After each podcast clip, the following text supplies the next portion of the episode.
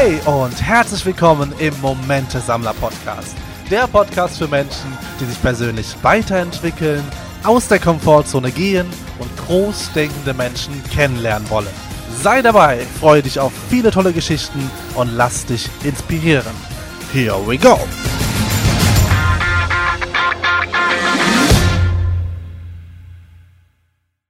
Vielleicht kennst du das, wenn so Menschen um eine Person herum sitzen und so gespannt zuhören, weil dieser Mensch dich mit seinen Geschichten so fesselt.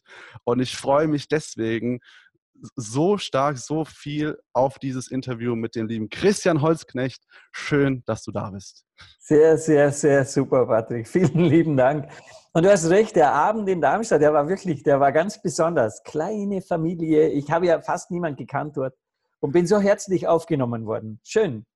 Oh ja, oh ja. Ähm, ja, der, der Christian, erstmal ganz kurz, äh, was, wer er eigentlich ist. Er ist äh, ja ein sehr, sehr bekannter Fotograf und sehr erfolgreich in dem, was er tut und hat aber auch eine sehr, einen sehr spannenden Hintergrund, aber ähm, ist als, uns hat er sich vorgestellt, damal, damalig als Personenschützer, Elite-Soldat und äh, das war so für mich so, okay, wie passt das jetzt zusammen? Und heute auch als Speaker unterwegs, spricht über die Wahrhaftigkeit und da wird es noch spannender.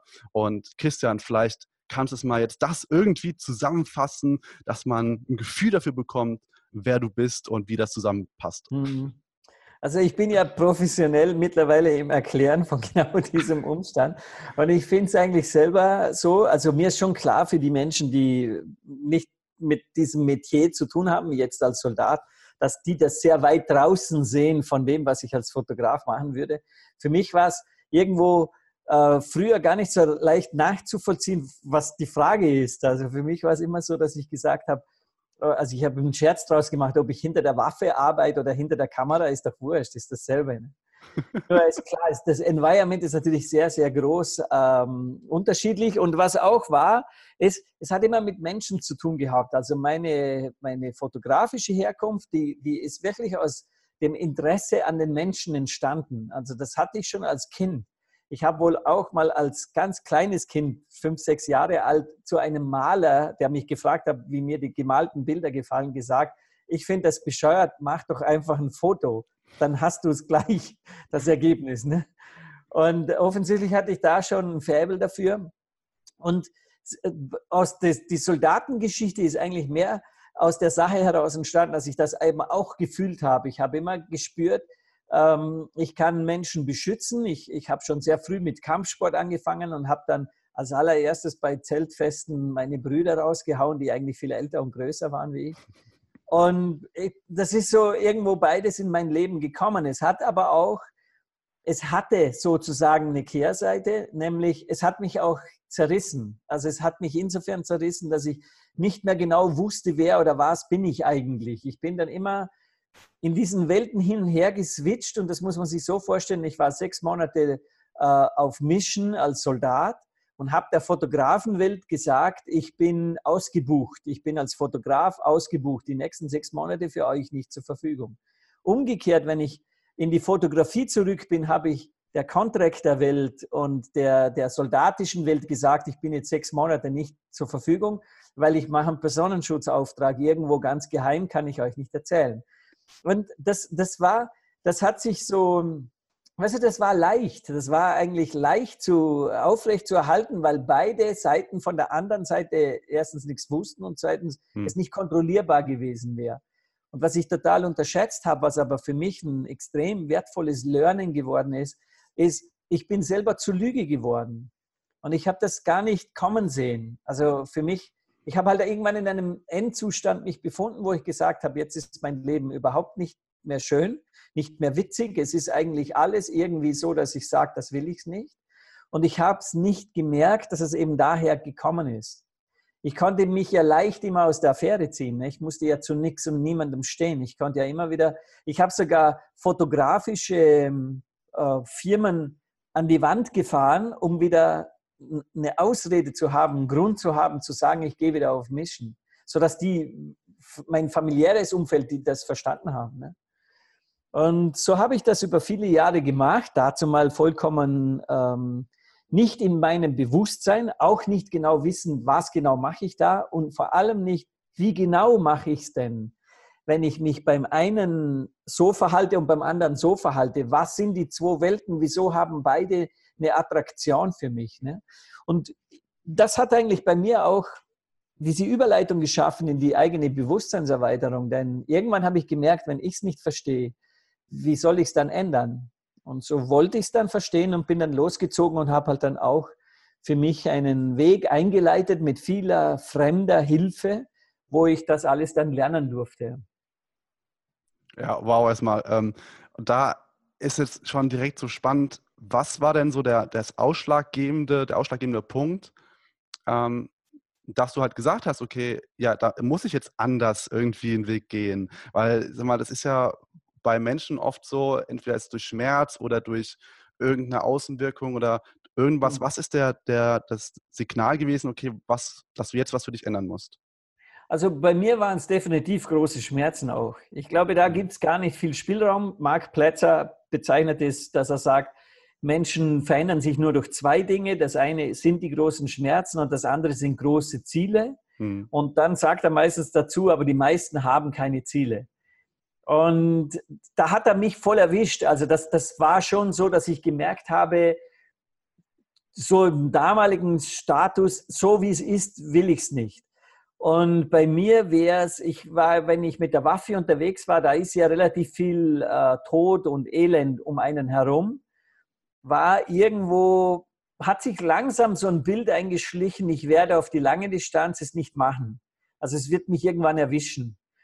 Und ich habe dann, und ich glaube aber, das hat jeder Soldat im Grundtonus, weißt du, das ist mhm. sowas, weil sonst wäre er permanent in Angst und das wäre vielleicht auch etwas, was hinderlich wäre für diesen Beruf.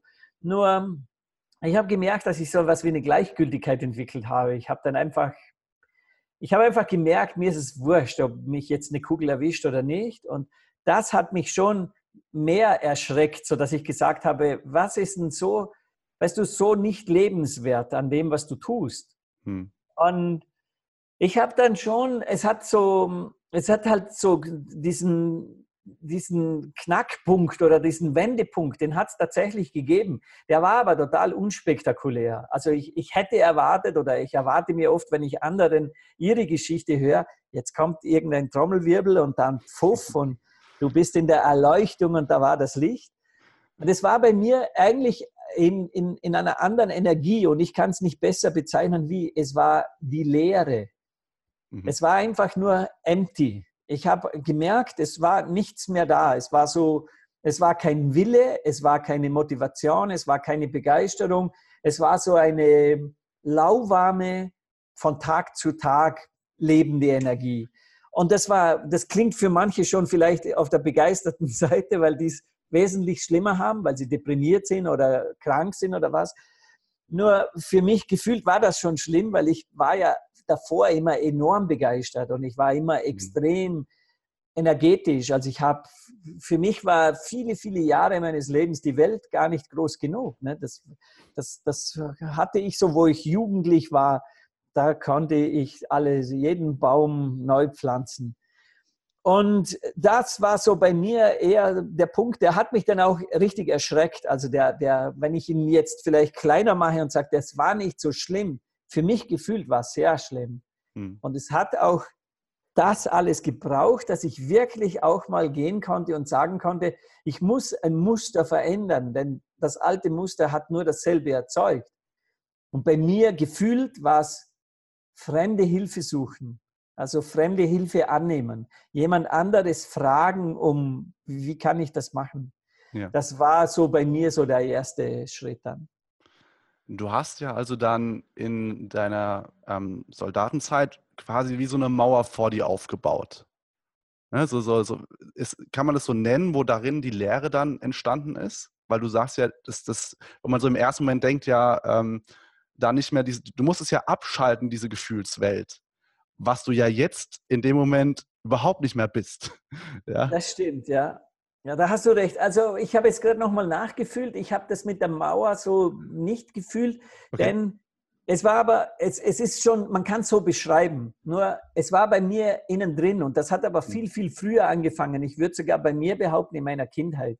Weißt du, ich bin erst viel später drauf gekommen mit Hilfe einer indianischen Schamanin, die das ziemlich klar auf den Punkt gebracht hat und gesagt hat, du bist ein Herzensmensch. Und du kannst deinen Verstand nützen, solange du willst. Das wird dir nichts bringen. Du wirst nie erfolgreich sein, wenn du mit dem Verstand agierst, weil du Herzensmensch bist.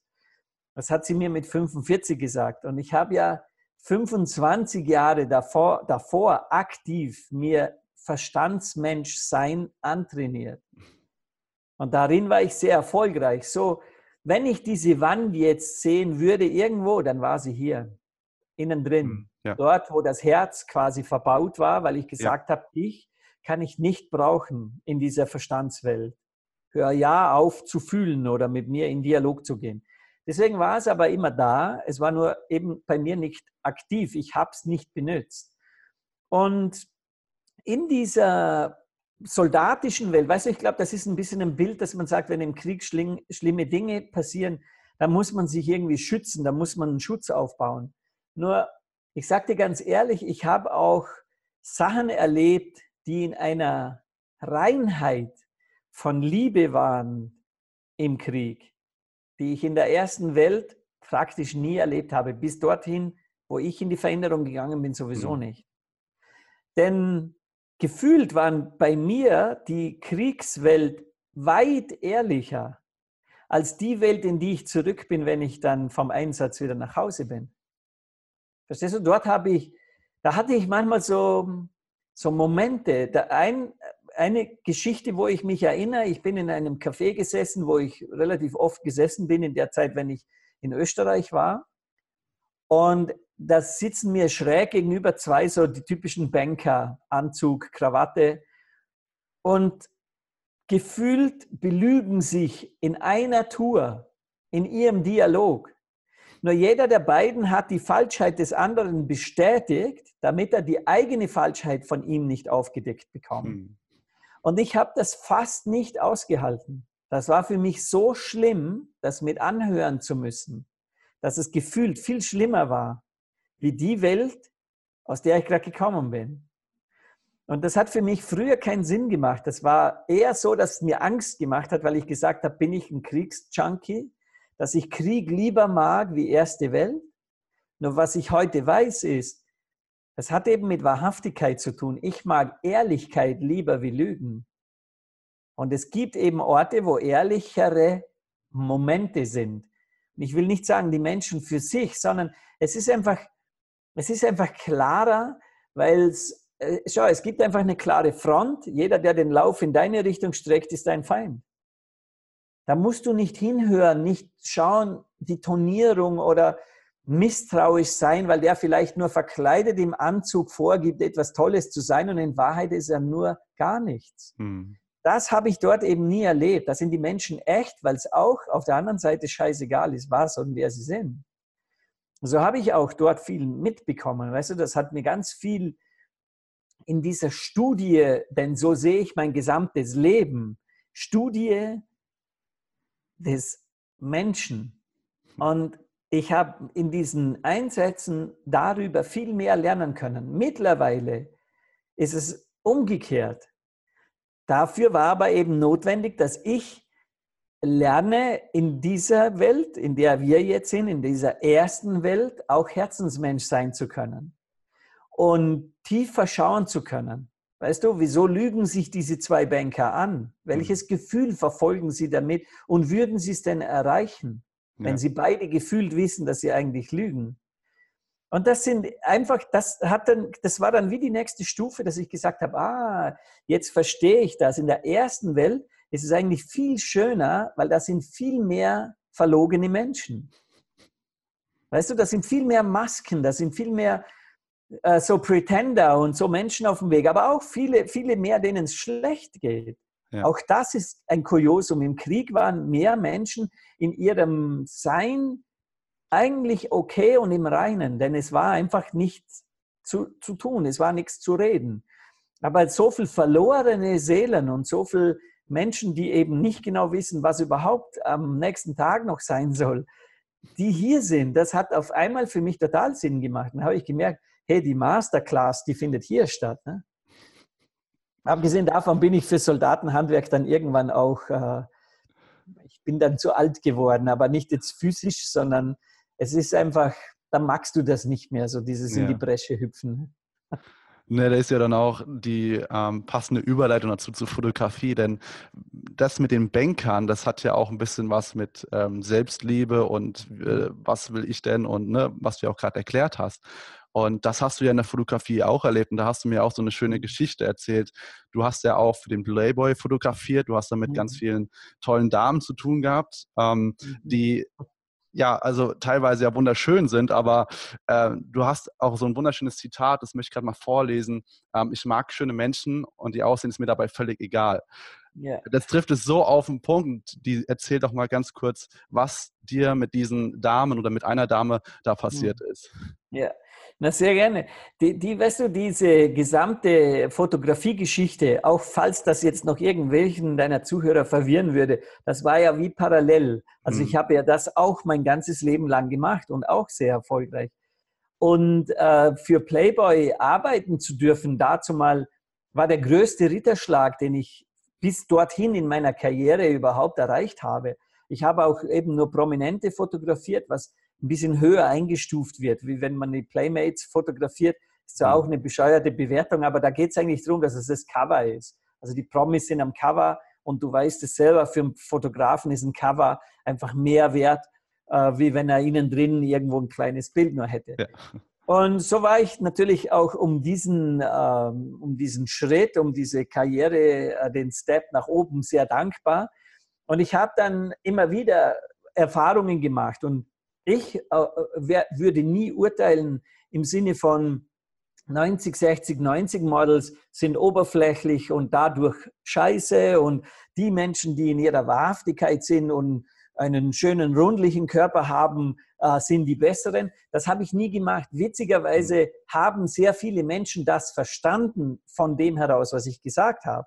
Und deswegen bin ich mit dem Spruch gekommen, ich mag schöne Menschen und ihr Aussehen ist mir dabei egal. Denn verstehst du, wenn, wenn, wenn ein Mensch mit sich in der Balance ist, das kann auch das 90-60-90-Model sein. Und zugegebenerweise sind das wenige. Es ist aber überhaupt wenig. Es gibt bei mir in meiner Welt, ich habe früher, würde ich sagen, an die 100 Prozent der Menschen vor meiner Kamera waren Frauen. Und da habe ich praktisch keine kennengelernt. Die, jetzt schon mittlerweile, aber, aber bis dorthin war das wirklich so, dass ich gesagt habe, schau, die sind alle nicht zufrieden mit sich. Es ist egal, wie perfekt sie sind. Im Sinne von, wie hoch ihre Gage wäre, wie erfolgreich sie als Model sind, ähm, was haben sie bis jetzt schon für Namen und Covers und alles Mögliche. Und trotzdem waren die in einer Sache immer gleich. Die haben sich alle kritisiert. Die haben immer bei sich aufgezählt, was alles nicht schön ist und nicht perfekt ist. Und das hat mich schon dazu mal ein bisschen, ich sage jetzt mal, ich, ich, es hat mich interessiert. Ich habe mir dann immer gedacht, wieso ist das so? Und eben das zweite Kuriosum war ja dann, dass ich gesehen habe, die jungen Mädchen, äh, die himmeln ja diese Models an. Aber weißt du, die himmeln die nicht an für diese 90, 60, 90, sondern wir wissen ja, die wir uns etwas weitergebildet haben, es ist die Emotion dahinter. Sie interpretieren in dieses 90, 60, 90 ein Gefühl. Und das hätten sie gerne. Meistens wird es missinterpretiert mit glücklich sein. Mhm. Und jetzt, wenn die wüssten, diese 14-jährigen Mädchen, die dann tendenziell in die Magersucht gehen würden, dass auch diese Models, die sie verherrlichen und auf Instagram verfolgen, auch nicht glücklich sind, dann glaube ich, wird das schon sehr viel helfen. Und das war ein bisschen so für mich auch der Connect, dass ich gesagt habe, hey, ich weiß von beiden Seiten, ich muss beiden Seiten davon erzählen, nämlich dann bringe ich sie mehr in die Verantwortung, weißt du? Hm. Und das war schon, das, das, das hat bei mir so der Grundtonus geschaffen. Heute, ich habe jetzt fürs Playboy schon lange nichts mehr gemacht und ich werde oft gefragt, ob ich wieder was machen würde und ich sage, jawohl, das würde ich. Verstehst du? Weil ich habe das nie verurteilt. Ich habe nur gesagt, dort habe ich viel gelernt. Ich habe viel an diesen Oberflächlichkeiten wachsen können und es waren nicht alle. Die Promis sind dann sowieso eine andere Kategorie, weil das sind ja jetzt nicht typische Models in dem mhm. Sinn, sondern das sind meistens Menschen, die schon sehr viel vor der Kamera gestanden sind. Und das war auch sehr, sehr, sehr spannend. Und ich habe mit Playboy wunderschöne Produktionen gemacht und habe das extrem genossen. Also für mich, verstehst du, ich bin Fotograf und das ist, ich, ich, ich habe manchmal, wenn ich das Gefühl habe, ich muss das jetzt auch argumentieren, sage ich immer, schau, es ist wie ein Arzt. Der, der, der nimmt alle Menschen, die krank sind. Der, der sagt nicht, du bist in der Balance, dich nehme ich, du bist nicht in der Balance, dich nehme ich nicht. Oder du bist schlank, dich nehme ich, du bist dick, dich nehme ich nicht. Mhm. Auf sowas würde ich nie kommen. Für mich sind einfach alle Menschen, die in einer gewissen Wertschätzung sind für das, was ich tue, mir willkommen. Und da freue ich mich auch über jede Art. Ja. Und dann ist ja die Frage, wie man als Fotograf damit umgeht. Und wenn du jetzt äh, wieder einen Playboy-Job machen würdest, äh, würdest du jetzt heute anders fotografieren, als wie du es damals getan hast? Also die Art und Weise? Ja, mit Sicherheit. Und ich glaube, das wäre sehr spannend fürs Playboy. Also ich habe eher, wenn ich den Bedenken hätte, dann, äh, dann würde ich vielleicht denken können, Playboy ist noch nicht so weit für die Art von Bilder, die ich heute machen würde. Ja. Also ich habe durch meine eigene Bewusstseinserweiterung, und die habe ich wirklich für mich selber gemacht. In erster Linie habe ich sie gemacht, damit ich glücklich sein kann. Damit ich weiß, wie ich es mache, wenn ich nicht glücklich war oder das Ergebnis nicht gut war und das verändern kann. Das hat bei mir aber automatisch auch in dieses ganze fotografische Feld reingewirkt. Und es ist vollkommen logisch, wenn dir was in die Hände gelegt wird, wo du dann sagst, boah, das ist so geil, das funktioniert wie die Sau, das muss ich sofort jemandem erzählen. Weißt du, das ist normal, das ist für mich menschlich vollkommen logisch, weil mhm. du hast was, du weißt was und das kannst du weitergeben. Und ich habe das dann sehr stark in der Fotografie gemacht und war anfangs krass verwundert, dass das so geil funktioniert. Weißt du, es war mir gar nicht bewusst. Ich habe die ganze NLP-Schiene durchgemacht und NLP war für mich also das geilste Tool von anwendbar, weil da sind ganz viele Sachen eben drinnen, wo, wo mit Muster zu tun haben. Muster, die die meisten Menschen nicht wissen, dass sie sie haben. Aber wenn du siehst, jetzt spürst, dieses Muster ist gerade aktiv, dann kannst du es verändern ohne dass die Menschen das merken, dass du das gerade veränderst. Vielleicht für diejenigen, die NLP nicht kennen, kannst du dazu noch zwei, drei Worte sagen, ähm, vereinfacht, was es jetzt in der Fotografie beim Shooting also, bedeutet. Äh, NLP ist, ist ein ziemlich verhurter Begriff, leider. Den, den, da, da, schlagen ganz viele gleich die Hände zusammen und sagen, oh, hör mir auf mit NLP. Und ich verstehe das, weil das hat, ähm, da gibt es ganz viele, wo ich auch sage, die sind nicht gut, die kann man, die machen es nicht richtig. Ne? Hm. Und ich hatte das Glück, dass ich bei der Fresh Academy das lernen durfte, weil die waren zum großen Unterschied von vielen auch esoterisch. Also die, die, die haben einen Anteil Fühlen zugelassen. Und jetzt kommt die Erklärung, NLP stellt eigentlich immer nur eine Frage und das ist im groben, wie genau machst du das? Als Beispiel, wenn, was weiß ich, Menschen mit äh, Spinnenphobien äh, und du, du bringst sie in das in dieses darüber nachdenken, wie genau machst du das, dann beschreiben sie dir, die Spinne ist so groß, die ist zwei Meter groß und die steht so knapp vor mir und die hat den Mund schon offen und ich könnte kotzen und wegrennen. Und damit beschreiben die Menschen zum ersten Mal, dass sie was machen. Denn sie wissen, eine Spinne ist nie zwei Meter groß. Aber im Kopf drinnen machen sie sie zwei Meter groß und sie bewegt sich sehr schnell, denn sonst würde es keine bedrohliche Wirkung haben. Mhm. Und dann kommt das, das Tun, nämlich dass man dieses Muster, das ist ja eine, eine, eine, Art von Film, die da, die da, äh, die sich machen, dass man den dann verändert, dass man sagt, okay, und jetzt gib mal diese Spinne nur mal einen Meter weg. Wie groß ist sie denn jetzt noch? Ja, jetzt ist sie einen halben Meter groß. Okay, mhm. ist jetzt besser oder schlechter? Ja, ein bisschen besser. Okay, gib sie noch weiter weg, gib sie zehn Meter weg. Wie groß ist sie jetzt? Ja, jetzt ist sie nur noch so groß. Wie wirkt sie denn jetzt? Ja, ist noch besser. Okay, jetzt lass die Spinne einmal, stell dir vor, an alle diese acht Beine sind Cowboystiefel und die Spinne trägt noch einen grünen Hut und hat rosane Strapsen an. Wie ist denn jetzt? Ja, jetzt wird es noch besser. Verstehst du? Und die, die Geschichte dahinter ist, du, du, du gibst ihnen zu spüren, dass sie was in der Hand haben. Mhm. Sie können was tun. Und wenn sie wissen, dass man das tun kann, Voraussetzung ist, sie wissen vorher, dass sie was tun, wenn das Ergebnis schlecht ist. Und das macht NLP. Und für mich Ich meine, Tony Robbins ist der berühmteste NLPer. Das, was der macht auf seinen Events, ist reines, pures NLP. Und der ist top erfolgreich damit. Nur der erklärt den Leuten nicht, NLP ist NLP, sondern der sagt einfach, was sie zu tun haben. Ja. Und der Grund, warum das funktioniert, ist nicht, weil das irgendein Zauber ist oder irgendein heiliger Spruch, sondern es ist ja, was wir machen. Also das ist ja nichts anderes wie eine Erklärung. Es ist im Praktischen, es ist in Menschen in Scheiben schneiden und eben schauen, was genau machst du da. Hm. Oder der, der, die Kraft der Worte, wenn du dir überlegst, dass wir 70 bis 80.000 Gedanken am Tag denken. So, jetzt, wenn du die Menschen sagst, hey, du musst Sprache lernen, du musst lernen, welche Wörter du verwendest, weil das ist wichtig, um dich zu artikulieren. Nur, das ist nicht mal ein Prozent von dem, was wir sprachlich über den Tag rüber verwenden, sondern wir, wir, die Sprache, die wir verwenden, sind Gedanken. Das ist nämlich für den Kopf genau gleich wie gesprochen. So, wenn du Menschen fragst, ja, wie genau denkst du? Dann sagen sie, Hä? von was reden wir? Ich denke halt.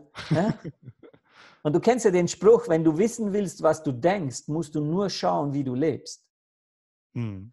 Und das ist alles NLP. Also da habe ich mich bis ganz oben hingehandelt, weil das hat mich so gebockt. Ich habe das zuerst auch nur für mich gemacht. Ich wollte einfach nur wissen, wie genau mache ich es. Ja. Und dann, da, da bin ich richtig angedockt. Da habe ich gemerkt, das ist ein, so ein mächtiges Teil, gerade für uns Fotografen. Denn stell dir vor, der vor der Kamera bei dir, der hat, der, der ist in dem aktiven Bild, nimm wieder das von der Spinne, jetzt ist er vor der Kamera und sein Bild im Kopf ist, oh scheiße, ich werde gerade fotografiert, das hat noch nie funktioniert, das wird sicher scheiße, ich habe so viele schlechte Bilder von mir gesehen und jetzt drückt er nicht mal ab. Ja, mache ich gerade was falsch? Stehe ich nicht richtig? Bin ich zu fett? Ende des Dialoges. Na, in was für einer Stimmung wird dieser Mensch wohl sein? Und das Geile daran ist, das wissen die nicht, sondern sie in ihrer Welt tun das, was sie sich anerzogen haben zu tun. Achtung, ich werde fotografiert, also schalte ich in den Ich werde fotografiert Mode. Und der baut Stress auf, weil sie sich das angewöhnt haben. Wo auch immer das herkommt, scheißegal, tut nichts zur Sache. Nur was ich mache, ist, ich gebe denen neue Bilder, mhm. an die sie ja nicht nicht denken können, so wie jeder, der das jetzt gehört hat, vorher mit der Spinne mit den Kauberstiefeln, hatte eine Spinne mit Kauberstiefeln. Ja. Muss sein, weil so agieren wir. Jetzt, wenn ich den Menschen ganz beiläufig gebe ich denen eine Geschichte und wie du schon hörst in unserem Gespräch, ich kann gut Geschichten erzählen und in, in dem Moment verlieren die immer mehr diese Haltung gegen, also quasi die Stresshaltung, ich werde fotografiert. Die geht über in eine Haltung von, wenn ich zum Beispiel vom letzten Urlaub äh, sie anfange ausfragen und dann ganz banale, die sagen dann, ja, ich war am Meer, und sage ich ja, und ist da auch eine Möwe durchs Bild geflogen, wo du da am Strand gelegen bist? Dann müssen Sie sich das vorstellen. Und in dem Moment, wo Sie das tun, können Sie nicht mehr den Widerstand, ich werde fotografiert, aufrechterhalten. Und zack, schon sind wir dort. Du hast übrigens auch, und wenn du NLP machst, dann erkennst du auch laufend und dauernd, das habe ich schon gewusst.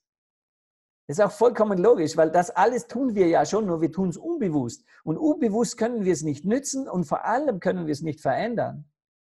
Deswegen ist es so wichtig, Bewusstseinserweiterung ist für mich zuerst mal Bewusstsein be bekommen. Mhm. Mach dir bewusst, was du machst, dann kannst du es verändern. Ne?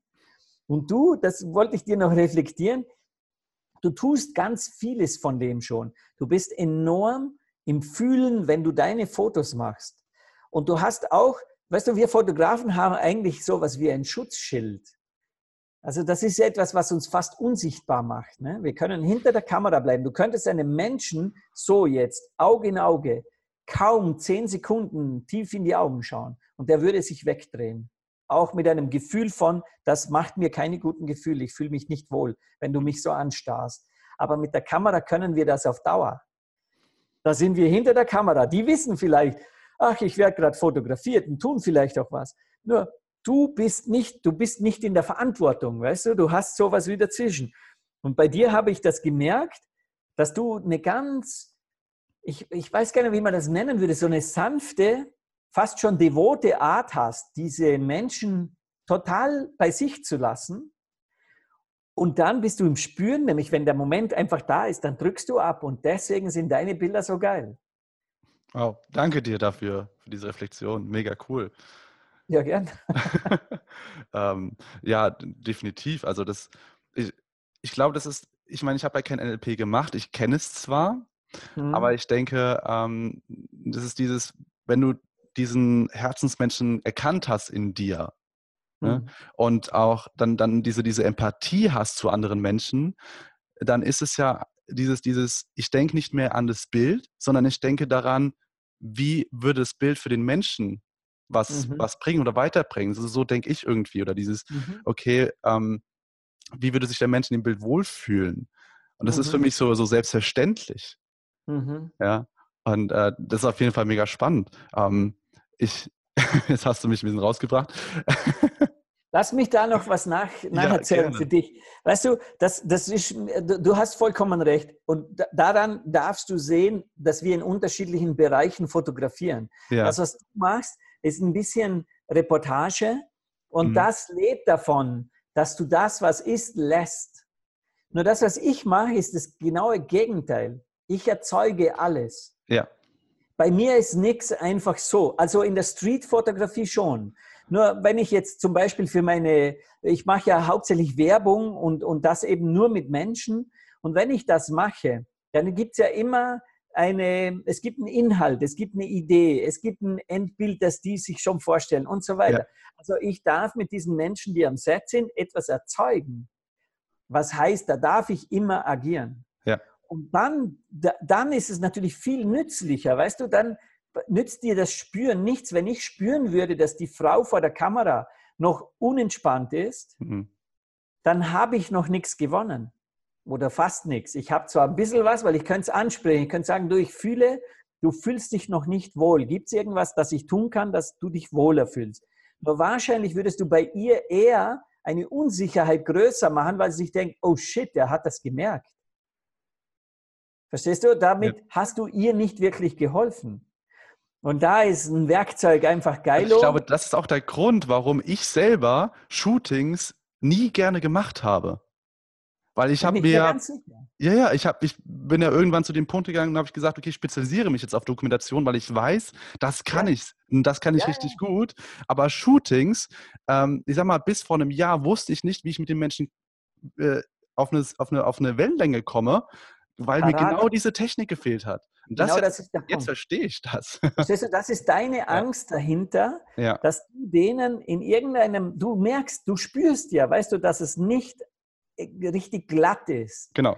Nur wenn du nicht weißt, wie die das machen und vor allem aber nicht weißt, wie du ihnen helfen kannst, dann macht es ja mhm. bei dir etwas, nämlich dass du sagst, das scheißt mich eigentlich an. Weil ich bin ein harmoniebedürftiger Mensch, ich möchte denen helfen können.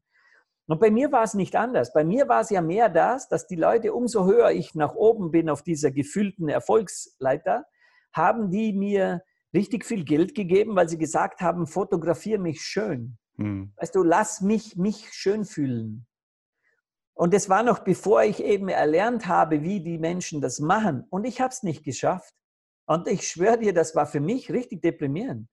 Ja. Das war so deprimierend, dass ich gesagt habe, wenn ich das nicht kann, dann will ich es eigentlich gar nicht mehr. Dann, dann will ich nicht fotografieren. Weil irgendwo galt meine Liebe ja immer den Menschen, weißt du? Und wenn ich merke, dass die sich schwer tun, sich schön zu fühlen, hm und ich das mit der Kamera nicht ändern kann, dann wüsste ich nicht, wozu ich sie weiter brauche. Nur habe ich auch gewusst, ich habe immer schon sehr stark die Großen analysiert. Also ich habe mich immer nach oben hin orientiert mit Peter Lindbergh, mit Helmut Newton, mit diesen ganz großen Fotografen, einfach so die Top 10 der Welt. Und ich habe mir von denen alles reingezogen, was es überhaupt gibt. Einfach nur, um zu sehen, wie genau machen es die denn. Hm. Und ich habe damals noch, wo ich selber noch nicht äh, sehr äh, äh, wissend war, habe ich auch einfach nur geglaubt, dass viel, vieles von dem Glück ist und die haben halt bessere Menschen kennengelernt, die ihnen dann geholfen haben und so weiter. Nur aus heutiger Sicht, oder, weiß ich sehr genau, was die gemacht haben. Nämlich, die haben einfach einen Sensor bei sich sensibilisiert, der übrigens jeder Mensch hat. Das ist im Endeffekt ist es nichts wie fühlen. du fühlst, dass da etwas nicht gut ist oder nicht so ist, wie du es möchtest oder wie, de, wie die Person das möchte. Die Person fühlt es ja auch. Hm. Nur beide stehen da und sagen, keine Ahnung, was soll man jetzt machen? Jetzt nehmen wir es halt, wie es ist. Und deswegen sind so viele Fotografen auch nicht erfolgreich. Nicht mal mit dem Endergebnis, die können erfolgreich sein. In der Werbefotografie, da schleust du dich auch als Vollpfosten perfekt durch, wenn du technisch gut fotografierst. Ja. Weil die wollen diese Wahrhaftigkeit und Ehrlichkeit und, und, und geile Bilder eh oft nicht. Ne? Die sagen immer, blöder Spruch aus der Mode, Hauptsache du siehst jede Naht und jeden Reißverschluss. Dass das Model dann dasteht wie ein Roboter, ist denen wurscht, weil die so produktverliebt sind. Ne? Mhm. Deswegen, das kann auch ein Fotograf, der nicht fühlt, herbringen. Der sagt einfach, steh gerade hin, halt die Fresse, ich drücke ab, passt schon. Ja. Nur in der People-Fotografie, da geht das gar nicht. Also bei mir, ich gehe ja jetzt immer mehr in das, ins Porträtieren und das ist sowieso genau meine Leidenschaft. Und ich schwöre dir, jetzt kommen die härtesten Fälle zu mir und ich finde das so geil. Die, die, die, die fliegen hierher nach Wien von ganz Europa und sagen, ich habe gehört, du bist der Mann für schwere Fälle. Ich sage dann immer, und du bist offensichtlich der Meinung, dass du einer davon bist. Weil dann müssen sie dir ja. erklären, was sie so für Glaubenssätze haben. Ne? Ja, ja. Das ist und auf jeden Fall das Schlagwort für die Nische, da reden wir gleich drüber. Absolut, absolut. Ja. Das, das haue ich dir dann gerne noch raus. Ja. ähm, äh, das ist Spannende, bevor wir zum Thema Nische kommen, ist ja vor allem, ähm, wenn man jetzt so sieht, das ist ja wirklich so dieses klassische, klassische Studio-Thema.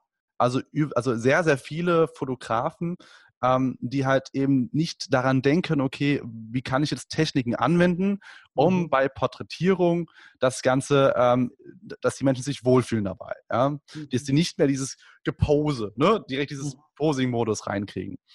Und ich habe da früher schon auch gefühlt und dann gemerkt, okay, was mache ich denn? Und ich habe dann angefangen, mir so äh, Sprüche anzueignen, die ich immer mhm. sage. Ja, sei es, ähm, tut mal so, als würdet ihr euch mögen oder ähm, mhm. ne, so, so, Sprüche. Oh, der ist geil. ja, weil bei Hochzeiten funktioniert der immer. Ähm, und äh, damit dann einfach jetzt den nächsten Step ist dann wirklich zu verstehen. Ja, ich habe ja gar nicht verstanden, warum das funktioniert. Ja. Ja, und aber glaubst du, also du hast ja gerade selbst gesagt, deswegen sind viele nicht erfolgreich, weil die ja. gar nicht ähm, das verstehen, beziehungsweise glaube ich auch gar nicht das Problem sehen und keine Lösung dafür erst suchen. Das stimmt. Das werden dann Architekturfotografen oder Produktfotografen. Also wir sind Menschenfotografen und Menschenfotografen ja. dürfen von Menschen eine Ahnung haben. Das wäre auch mein Tipp für all jene, die mit mir über Technik reden wollen. Ich sage immer, scheißegal, lass die Kamera das machen, die sind eh so gut. Nur ja. habe eine Ahnung von den Menschen. Und, Ahnung haben von den Menschen im Idealfall ist auch, weißt du, sei begeistert von dem. Sei begeistert von dem, dass jeder anders ist. Hm. Und ich habe auch Begegnungen gehabt, wo ich mir danach gedacht habe, was war denn das jetzt? Ne? Ich erinnere mich an einen Steuerberater, der, der, der hat mit seiner ganzen Firma bei mir Bilder machen lassen und der ist so da, da gesessen und der hat so ein, der hatte so, ein, so eine Kopfhaltung, die war so Adolf Hitler mäßig, weißt du, so aus der Ecke.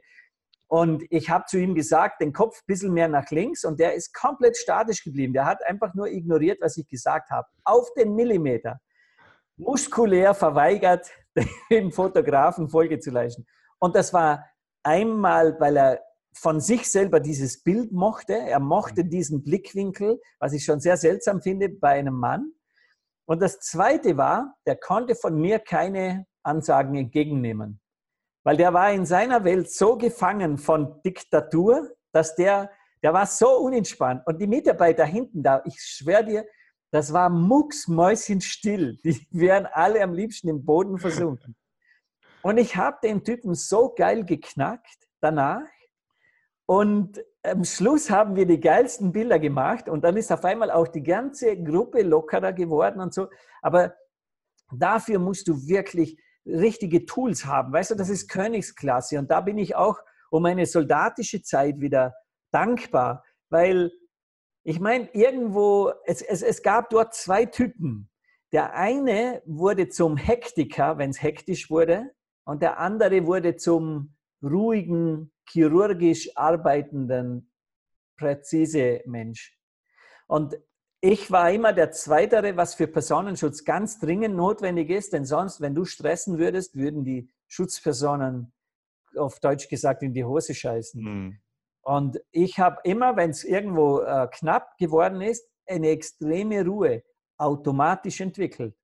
Und das geht mir bei den Fotoshootings genau gleich. Wenn ich merke, okay, der, da geht es jetzt um was anderes, das sind ja eigentlich Revierkämpfe, das sind ja, da steigt man zuerst mal in den Ring, bin ich immer sofort in die Dankbarkeit gegangen, weil ich gesagt habe, das wird geil. Ich werde heute viel mehr lernen, wie in den letzten Tagen ich gelernt habe. Ne? Ja. Und am Schluss, und das darf man noch erwähnen, auch im Zuge von NLP, weil NLP, es wird einigen Hörern schon so gegangen sein, dass sie denken, ja, aber das ist sehr manipulativ, das stimmt. Nur für mich war immer die Grundprämisse von allem Tun zum Wohle der Menschen. Und da bin ich sehr stark der Meinung, wir dürfen manipulieren nämlich solange es zum Wohle der Menschen ist. Und es wird dir nie jemand etwas Gegenteiliges sagen, der selber im Spüren ist und merkt, dass das, was wir sagen, ihm wohltut. Oder das, wenn ich jemandem vor der Kamera helfen kann, seine alten Muster, die meistens aus Ängsten getrieben sind, loszulassen, mhm. weil die fühlen sich, die kriegen nicht nur geile Fotos, die fühlen sich auch frei. Die fühlen sich befreit. Und da wird dir nie jemand danach sagen, ach, das war so geil mit dir, aber es war schon manipulativ. Verstehst du, das wäre absurd. Das ist denen scheißegal, weil die wollen ja, ja im Endeffekt, dass es ihnen gut geht. Ne? Ja. Mhm. Was hast du denn außer jetzt der NLP-Schiene noch für dein Wachstum getan, um dich persönlich und also für das Fotografie-Business oder dich auch selber äh, weiterzubringen? Also fotografisch muss ich sagen, habe ich mir nie fremde Hilfe geholt. Ich habe zwar das Glück gehabt, weißt du, ich habe Fotografie in Los Angeles als, als Assistent erlernt. Mhm. Also ich sage immer scherzhaft, ich habe 20 Lehrmeister gehabt und nicht nur einen.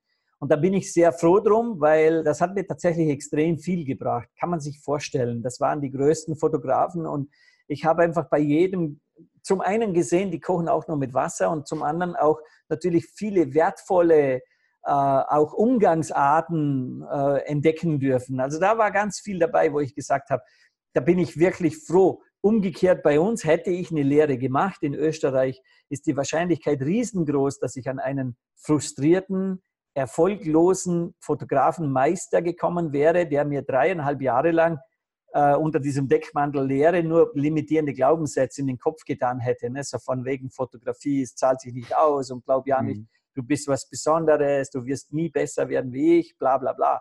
Da bin ich froh, das hatte ich nie. Ne? Und in Los Angeles habe ich einfach diese, diese Inputs gehabt. Auf deine Urfrage zurück, mit, mit Weiterbildungen, da hat es bei mir sehr spannend begonnen. Wie gesagt, ich bin ja aus der eigenen Situation heraus nicht mehr zu wissen, wofür und was ich eigentlich genau machen soll, zuerst bei einem Energetiker gelandet. Mhm. Der hat, das war so ein Auraseher, der, der hat ein spannendes Konzept für mich, nämlich der hat gesagt, bei mir kommt jeder Mensch nur dreimal. Und dann bist du geheilt, was meine Abteilung angeht. Also dann ist deine Aura wieder in der Balance. Und der hatte Recht behalten. Das war das erste Mal und das war für mich noch gar nicht so das, was er gemacht hat, sondern für mich das Wertvollste von diesem Lernen war, dass ich gemerkt habe, es gibt Menschen, die mir helfen können. Es gibt Menschen, die wissen und können was, das ich nicht weiß und kann. Und von da an hat sich bei mir schon ein bisschen der Samen nach oben bewegt, dass ich gesagt habe, wenn der das kann, dann können das noch ganz viele andere. Und ich bin dann entgegen dem, was man vom Verstand her tun würde, nämlich als vollkommen unspiritueller Mensch äh, mit einer indianischen Schamanin oder in Wahrheit waren es eigentlich zwei, äh, habe ich äh, viele Sachen gemacht und auch gelernt von denen. Und dann habe ich die ganze, also dann hatte ich eigentlich noch zwei Jahre lang mit einem Psychologen ähm, auf Du und Du. Also man würde sagen, ich war in psychologischer Behandlung. In Wahrheit war es aber eine Philosophenrunde, die ich bezahlt habe, damit er sich mit mir auf dem Niveau unterhält, wo ich mich unterhalten mag. Mhm. Der hat mir sehr, sehr viel beigebracht und sehr viel geholfen. Und am Schluss ist dann die NLP-Schiene dazugekommen und für die habe ich dann zwei Jahre lang aufgewendet. Ich muss dann auch dazu sagen, ich habe natürlich von sehr vielen verschiedenen anderen Menschen auch gelernt, ohne dass die das wissen. Ich habe sehr viel vom Tobias Beck gelernt, weil ich mir alles anhöre, was er macht. Ich war noch nie persönlich bei ihm, was ich auf jeden Fall noch machen will. Ich habe sehr viel gelernt vom Dennis Schanweber. bei dem ich auch wirklich persönlich war. Also bei dem habe ich schon einige Seminare gemacht und die waren auch immer wieder so, dass ich gemerkt habe, da kriege ich so viel mit. Ich könnte dir jetzt auf der Stelle noch zehn weitere sagen, von denen ich definitiv noch lernen werde. Und in gewisser Weise, weißt du, lerne ich von jedem Menschen. Es ist nicht unbedingt in der Bewusstseinserweiterung, aber es ist in diesem, wie genau machen es Menschen, wenn sie etwas erzeugen im Ergebnis hm. mit ihrem Tun. Und so gesehen lerne ich jeden Tag. Ne? Im Moment fotografiere ich mein Buch, äh, das Perfect äh, Buch, wo ich diese Menschen nicht einfach so als Helden bezeichne. Für mich sind sie Helden. Sie sind meine Stimme, mein, mein, mein, das Bild zu der Stimme, die sie den Menschen da draußen äh, äh, quasi äh, ertönen lassen. Das ist für mich auch ein Lernen sondergleichen. Da, da kriege ich im Moment unglaublich viel mit. Ne? Mhm. Und es ist ja auch wichtig so, dass man über so seine Puzzleteile, die zu einem passen, ja rausnimmt. Absolut, ja. absolut. Ja. Sehr wichtiger Punkt, ja. Ja, was, ähm, das ist jetzt so, so der Wachstum von dir in der Fotografie. Was hat es denn jetzt quasi, ähm, wie ist es mit dem Fotografie-Business gewachsen? Also an welchem Punkt oder andersrum, wie viel musstest du denn investieren oder durftest du investieren, um quasi äh, an den Punkt zu kommen, jetzt wirklich Geld damit zu verdienen? Wie lange hat das gedauert? Ja, wie viel Geld hast du investiert, ja, dass man da mal ein Gefühl dafür bekommt? Weil viele mhm. sagen ja eben, ja, es ist schwer, erfolgreich zu werden in der Fotografie. Ähm, aber ist es wirklich schwer? Oder mhm. ist es nur das ein oder andere Puzzleteil? Also in meiner Welt ist es, ist es immer viel leichter geworden. Ne? Also ich habe ja früher, in der Zeit, wo ich angefangen habe, war das eine, eine ganz andere Welt. Ich will da auch eine kurze Geschichte erzählen. Ich hatte äh, in, ich habe angefangen mit Fetischfotografie. Das war eigentlich noch als, da hatte ich noch gar keinen Plan. Das hat mich aber drum interessiert, weil Helmut Newton damit berühmt wurde und ein geiles Leben gelebt hat. Und ich wollte so ein Leben leben. Deswegen habe ich gesagt, wenn der das kann, kann ich das auch, mache ich auch. Und dann habe ich mich mit den Bildern äh, von, weil klar war, damit war nichts zu verdienen. Ne? Dann habe ich mit den Bildern, andere hatte ich nicht, habe ich mich in Frankfurt bei, dem, bei der Zeitung Ökotest vorgestellt. Aha. Und ich habe das gar nicht so hinterfragt, ob das jetzt clever ist oder nicht, weil es war auf jeden Fall sehr, es war witzig für diese Damen in Strickpullover in dieser Redaktion zu sitzen und ich komme mit einer Mappe voller Fetischbilder. Ne? Und die haben das aber so witzig gefunden, dass sie mir einen Auftrag gegeben haben, Biobauern in Niederösterreich zu fotografieren. Und sagen aber auch gleich, äh, wir brauchen das in Mittelformat. Hast du das eh? Und ich hatte keine. Ich hatte noch nie vorher eine in der Hand. Ich habe äh, wie ein Amateur halt eben mit so gebrauchten kleinen Kleinbildkameras angefangen und habe aber zu denen sofort gesagt, ja, habe ich. Dann habe ich bei einem Versandhandel mir eine Hasselblatt Mittelformatkamera bestellt, bin mit der übers Wochenende gefahren, habe den Auftrag gemacht und habe sie wieder zurückgeschickt und gesagt, die gefällt mir nicht. So viel zu dem clever sein, ne? Ich schwöre dir, ich hätte das nie zahlen können. Ich hatte ja. gar kein Geld und ich habe es auch nie so im Zusammenhang gesehen. Weißt du, ich meine, vielleicht, was ich einen wertvollen Ansatz finde, ich glaube nicht, dass es mit Geld zu tun hat, sondern mit Begeisterung. Mhm. Denn für die, die wirklich begeistert sind und die auch klar haben, wofür, was eben der Dienst an den Menschen sein soll von dem, was sie tun, die kommen sehr schnell auf eine Lösung. Ich zum Beispiel mache in letzter Zeit, ich habe Riesenprojekte, also Projekte, wo, wo im, im zweistelligen Tausenderbereich sind, mit einer kleinen Fujifilm-Kamera abgewickelt. Und ich mache das jetzt immer mehr, weil ich immer noch mehr draufkomme. Es ist nicht die Technik. Hm. Und wenn jemand am Anfang glaubt, und ich verstehe schon, dass jemand sagt, ich hätte gern alles geil und groß und so, das verstehe ich voll, weil das ist schon, das gibt einem das Gefühl von wertvolle Sachen haben. Hm. Speziell, wenn man ein bisschen affin ist für so Technik-Sachen. Nur, es wird nicht entscheidend sein. Es wird nicht darüber entscheiden, ob du erfolgreich bist oder nicht. Das habe ich zuhauf gesehen. Leute, die krass viel investiert haben, in Ausrüstung, teilweise auch Studio, also gesamte Studios ausgebaut haben und einfach simpel und einfach keinen Auftrag hatten, weil sie nicht gut waren, weil sie einfach keine guten Fotos gemacht haben. Und jetzt, das wäre ja auch eine spannende Frage, was ist ein gutes Foto? Weil ich meine ja damit einfach in der Werbung, also so, dass sie in, dass einfach das, was sie fotografieren, draußen niemand haben will. Da kann man jetzt drüber reden, da kann man immer noch sagen, es ist Kunst, dann muss es nicht mehr gut sein. Wenn es keiner kauft, kriegst du kein Geld. Und wenn ja. du kein Geld kriegst, dann tust du dich schwer im Weitermachen. Ne? Ja. Und ich würde heute mir wünschen, zum Unterschied von dazu mal, dass es ein bisschen mehr so eine Art Mentoren-Spirit gibt. Weißt du, das ist bei uns in der Fotografie, ich weiß nicht, wie es in deiner Welt ist, du darfst mir das bitte auch dann gleich erzählen. Äh, bei uns in, in, der, in, der, in der Altersklasse, wo ich bin, also da, wo ich herkomme, hat jeder sein eigenes Süppchen gekocht und auch immer fleißig die Ellbogen eingesetzt. Und ich habe es nie verstanden. Ich habe immer gespürt, das ist gar nicht mein Modell von Welt. Mein Modell von Welt wäre, lass uns miteinander uns überlegen, wie wir was perfekt machen. Als kleines Beispiel, es gibt fast alle Fotografen, die ich so kenne, machen alles. Ich bin Fotograf für alles. Und ich denke mir dann immer, okay, weil dann kannst du gar nichts. Denn wenn du eine Sache perfekt könntest, dann würdest du nur das tun. Und siehst du, wie das bei dir ist und wie das bei mir ist? Hm. Wir wissen genau, wo wir die Besten sind. Und genau dort sind wir. Und nirgendwo anders. Jetzt, wenn das jeder machen würde, dann hätte ja jeder das.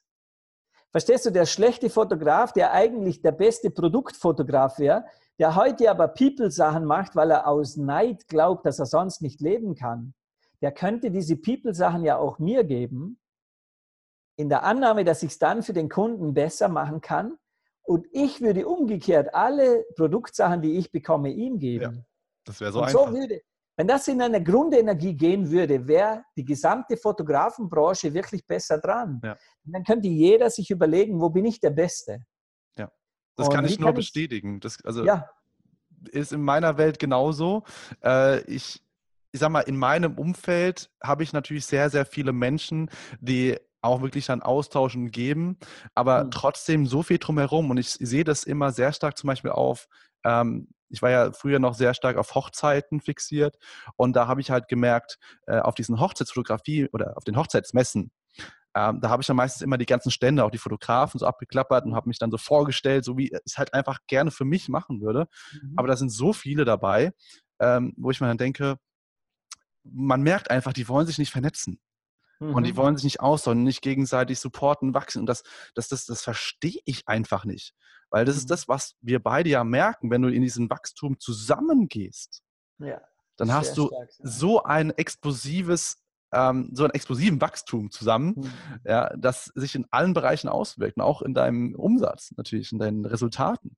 Und klar, es sind Ängste, oder? Also das, hm. ist, das ist ja eigentlich ein Mangel. Auch wenn jemand sagt, ich fotografiere alles, was ich übrigens ja. früher ja auch getan habe, auch in dem Glaubenssatz, sonst kann ich davon nicht leben. Hm. Das ist halt einfach, da darf man noch ein bisschen zuarbeiten, da, da, da dürfen wir noch ein bisschen vorausgehen und den Menschen das vorleben, dass das wirklich der bessere Weg ist und sie werden uns folgen. In der Speaker-Szene übrigens ist es nicht anders oder in der, in der Trainerszene. Ich meine, da gibt es ganz viele, die dieses äh, Vernetzen ablehnen, die dann sagen würden, mit denen will ich alle nichts zu tun haben und so weiter. Das ist für mich auch genau die gleiche falsche Energie. Hm. Weil ich meine, jeder hat so sein Ding, weißt du, jeder hat so seine Fähigkeit. Ich bin unlängst mit Dennis Schanweber in, in Darmstadt am Abend gesessen, bevor Lorenzos Event war. Und wir hatten wirklich einen schönen Abend. Wir haben ordentlich getrunken und wir haben philosophiert. Und da waren so viel wertige Sachen drin. Weißt du, da war gar keine Spur von, ich verrate dir jetzt sicher nichts und so, sondern wir haben alles geteilt, das wir teilen konnten. Hm. Und es war so wertvoll, es war, es war so, dass ich ihn wieder zitieren kann und er mich wieder zitieren kann, weil wir uns bereichert haben. Jetzt, wenn das jemand schon mal gefühlt hat, dann glaube ich, gibt es überhaupt keine Diskussion mehr, weißt du? Und ich sehe es übrigens auch von der Energie her bei dir du, ich habe dich nicht gekannt und du hast mir sofort herwärts, du hast mir geholfen. Du hast was für mich getan, ohne überhaupt nur eine Sekunde zu überlegen, was das dir bringen könnte, weil du warst überzeugt davon, dass es dir was bringt. Denn sonst würden wir es nicht tun. Nur das ist eben das Schöne, wenn du im Geben bist, dann musst du nicht nehmen. Ja. Denn dann wird dir gegeben und damit ist alles in der Energie, wie es sein soll. Ne? Nur die Fotografenwelt, die hinkt klar hinterher in meinem Bild von Welt. Also ich habe das Gefühl, dort ist noch ganz vieles im Argen, wenn man so will. Also ich habe es ja. dann so, dass ich oft gar kein Studio vermietet bekomme, obwohl die Studios alle leer stehen und weil die Leute dann immer sagen, nee, das, den lasse ich nicht zu mir rein. Den, ich unterstütze das doch nicht, dass der da Fotos macht, wo ich eigentlich bin. Ne? Ja. Aber das ist, glaube ich, nicht nur im Fotografie-Business so, sondern in vielen anderen ja. Bereichen genauso, wo das glaube ich auch. hinterherhängt. Ja. Und ja.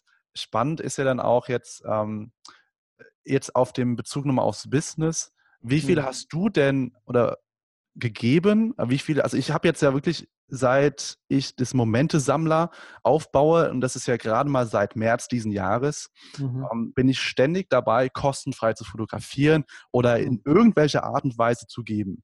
Mhm. Und das ist, das hat ja bei mir schon extrem viel Wachstum ähm, mhm. in Resultat gebracht.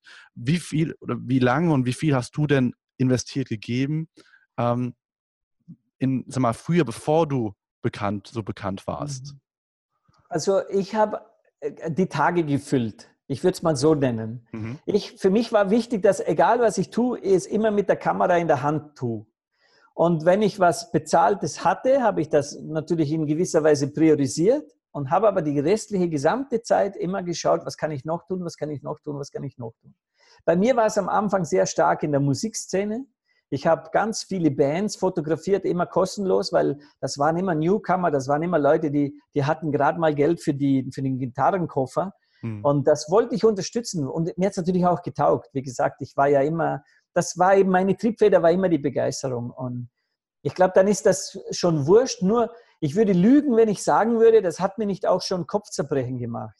Also ich hatte auch so Phasen früher, wo ich einfach wenig bis gar kein Geld mehr hatte wo ich dann schon in so ein Muster gefallen bin, dass ich mir gesagt habe, das ist alles Müll. Weißt du, ich gebe und gebe und gebe und krieg nichts. Nur so funktioniert ja nicht. Das ist genau der Punkt, wenn du in der Energie bist, weil dann bist du sofort in der Erwartung, ich gebe und ich will was. Ja? Ich habe es ja jetzt gerade mit dem Kickstarter. Kickstarter, das ist für mich der, der geilste Platz, um zu lernen.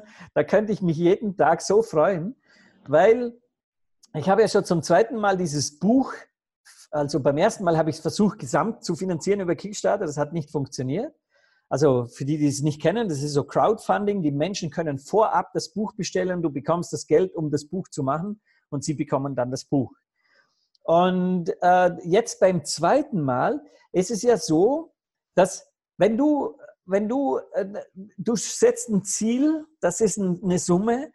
Und wenn ich jetzt sage, ich habe keine Erwartung, dann ist es ja in sich abs absurd. Weißt du, es wäre absurd zu sagen, ich habe keine Erwartung mehr. Wenn ich keine hätte, müsste ich kein Ziel definieren oder gar keinen Kickstarter machen. Hm. Jetzt ist ja logisch, ich habe ein Ziel, das hat auch ein finanzielles Ziel, das ist eine Summe. Und ich merke jetzt auch beim zweiten, ich erreiche das nicht. Das ist noch nicht aus, das geht noch 21 Tage jetzt. Nur da darf ich sehr stark meine, meine Gedanken kontrollieren. Da darf ich sehr stark schauen, gehe ich jetzt in den Mangel Weißt du, dass ich, indem ich sage, wieso fandet ihr nicht? Oder noch anders, wo ich mich am meisten erwische dabei ist, ich habe 18.000 Follower und ich habe gefühlt wirklich über 1000 Menschen, wo aktiv sind. Also im Sinne von, die kommentieren, die interagieren mit mir. Und ich habe nochmal gefühlt über 100 Menschen, die mir laufend gesagt haben, wenn ich für dich was tun kann, sag mir Bescheid, ich unterstütze dich. Und jetzt sind es 38 bisher. 38 Menschen, die dieses Buchprojekt unterstützt haben.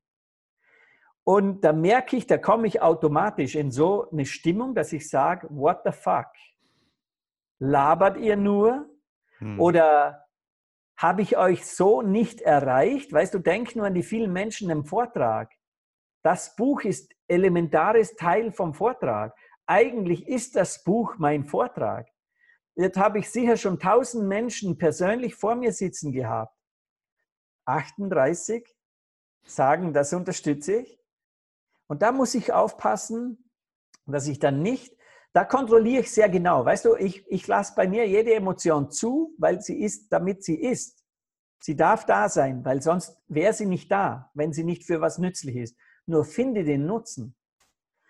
Und ich merke dann, okay, und da geht es ja auch nicht darum, dass ich sage, weil Kickstarter nicht funktioniert, ist ein Fail, sondern es ist nur nicht der richtige Weg. Dann ist es einfach nicht Kickstarter. Also meine Alternative dazu wäre überhaupt, es über einen Verlag zu machen. Hm. Weißt du, dann gibst du das alles dem Verlag ab, der macht das, der bezahlt auch das, dann brauchst du kein Geld. Und dafür hast du dann auch kein Geld. Der Verlag macht sein Ding und du hast auch keine, du kannst das Buch nicht mehr hernehmen, du kannst es nicht mehr verschenken, du kannst es nicht mehr in die Vorträge bringen, weil dann gehört es dem Verlag. Und das wollte ich eben verhindern. Mhm. Nur nochmal zurück auf diese Energie, oder? Da, da, da darf man schon schauen, wenn man sagt, ich bin in der Absichtslosigkeit und ich bin im Geben, bin ich das denn wirklich? Und wie sehr bin ich es in dem Moment, wenn ich es tue? Denn umso mehr du in, eine, in ein Wollen gehst, in eine Absicht gehst, in eine Erwartung gehst, umso höher ist die Chance für eine Enttäuschung. Was nicht heißen soll, dass es immer so ist. Also ich darf durchaus was erwarten von den Menschen. Vor allem, wenn jemand physisch vor mich hinsteht und sagt, was kann ich für dich tun?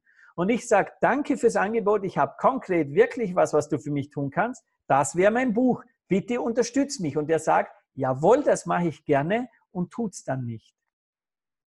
Da sind wir an einem Punkt dann, wo ich auch reagiere, dass ich sage, okay, damit danke ich dir für deine Ehrlichkeit, dass du mir gezeigt hast, wer und was du wirklich bist. Und ja. ich gebe dir meine Zeit nicht mehr. Ja. Und das ist so im Moment auch bei mir echt cooles, spannendes Thema.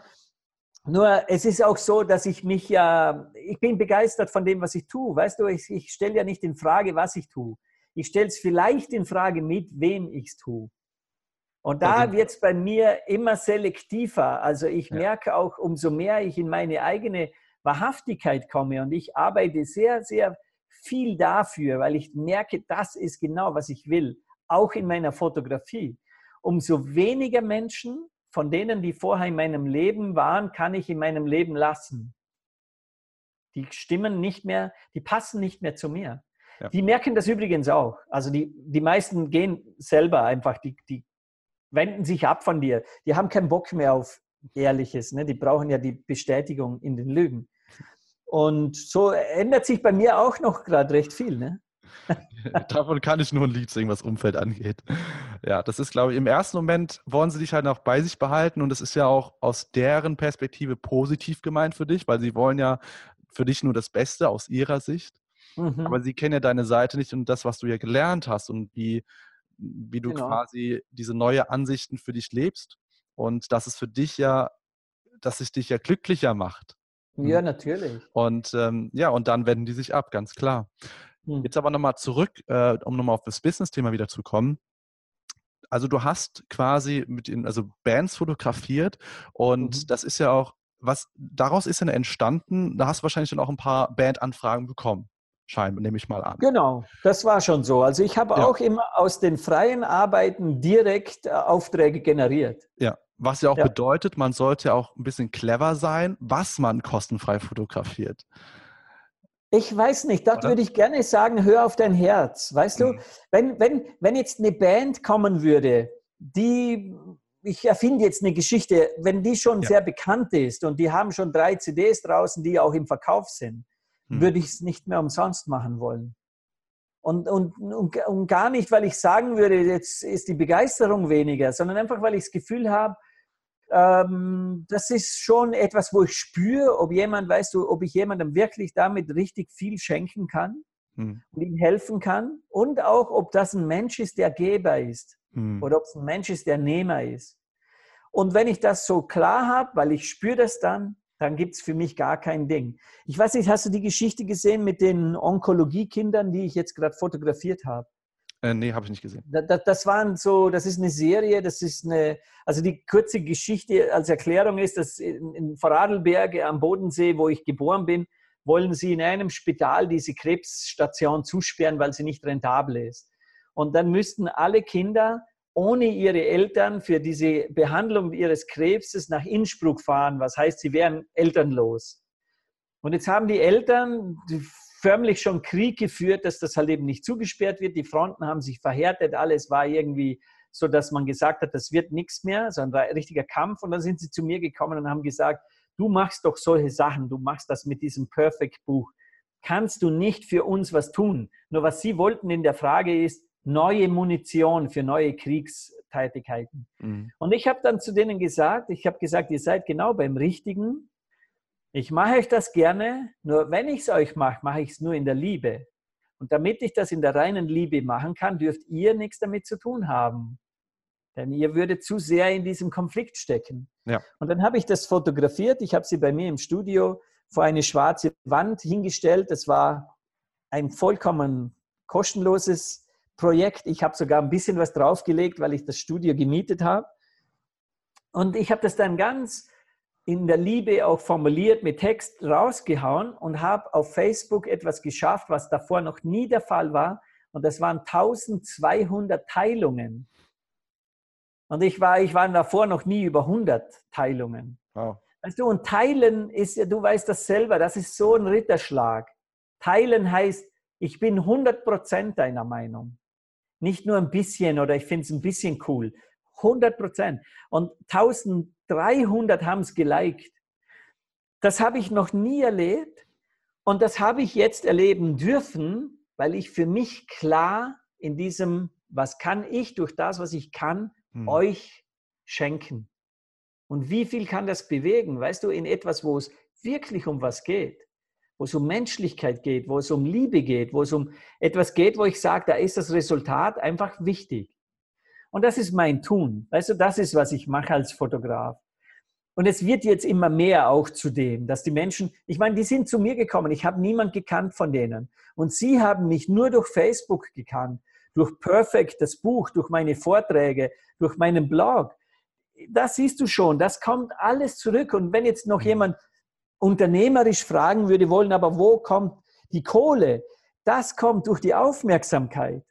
Oder diese 1200 Menschen, die das teilen, die wieder ein Netzwerk haben. Ich bin mir sicher, der Bericht in dem Sinn, also diese Bilder, die sind in den, ich würde mal schätzen, eine halbe Million Menschen haben den gesehen. Und das Thema ist lokal, das war noch nicht mal international. Und das bringt immer wieder neue Menschen. Das, dafür eben, ja. dann rufen sie mich an und sagen, du bist der für die groben Fälle. Ich komme jetzt und fliege von der Südschweiz zu dir nach Wien.